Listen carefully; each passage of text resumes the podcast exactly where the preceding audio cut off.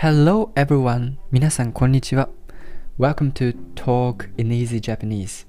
このラジオでは皆さんに簡単な日本語でニュースや日本の文化を伝えていきたいと思います。In this podcast, I talk about everyday news with easy Japanese with description in English. それでは始めていきましょう。ウクライナから避難してきた人のために新しく寄付を集める。Correct new donations for those evacuated from Ukraine. So today's new words 避難 evacuation 家族 family 生活 life 50億円5 billion 基金 fund 大使 ambassador 勉強 study 交流 interaction 財団 foundation 生活 life So let's start reading ウクライナから日本に避難してきた人が1200人以上になりました。日本財団は日本に来るためのお金や生活のお金を出して日本に家族などがいるウクライナ人を助けています。3年で50億円出すことを考えていました。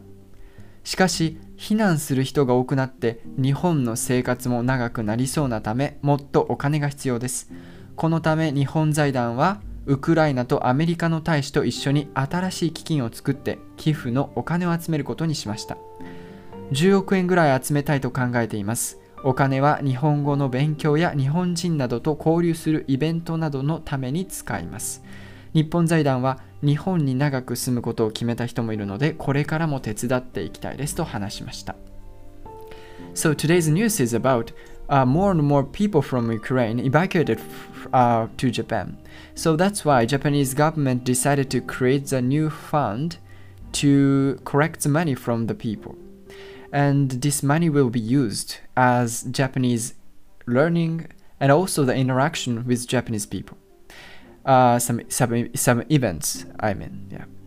And um, this is quite interesting for me because I have never experienced have the communication with Ukrainian people before.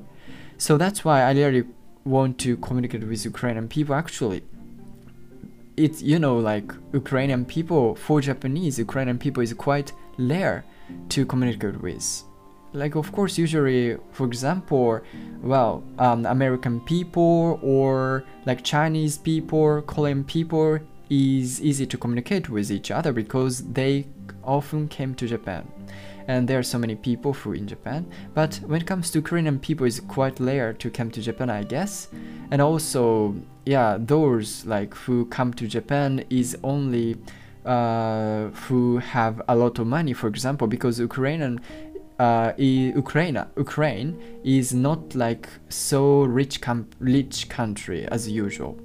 So that's why I have never experienced before and so that's why I'm interested in communicate with Ukrainian people too. And it is said that Ukrainian language is similar to Russian language, Czech language, and also um, Croatian, Serbian, or same, yeah, some in some Slavic language. Yeah, so it's quite easy to understand, I guess, if you know some Slavic language. And so, yeah, and also, I really want to encourage uh, for Ukrainian people, so that's why I'm quite interested in pe- interested to such a um, event. Yeah, if I if I know this event, I've definitely tried to attend. So そうだね。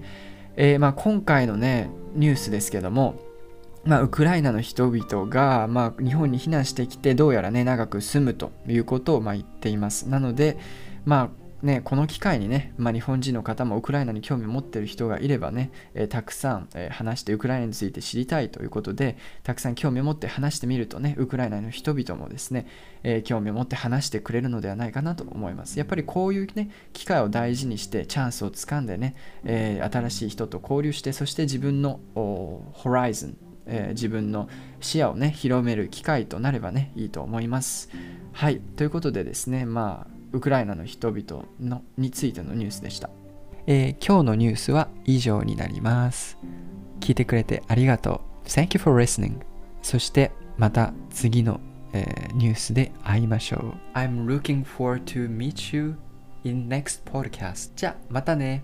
バイバイ。See you! Thank you.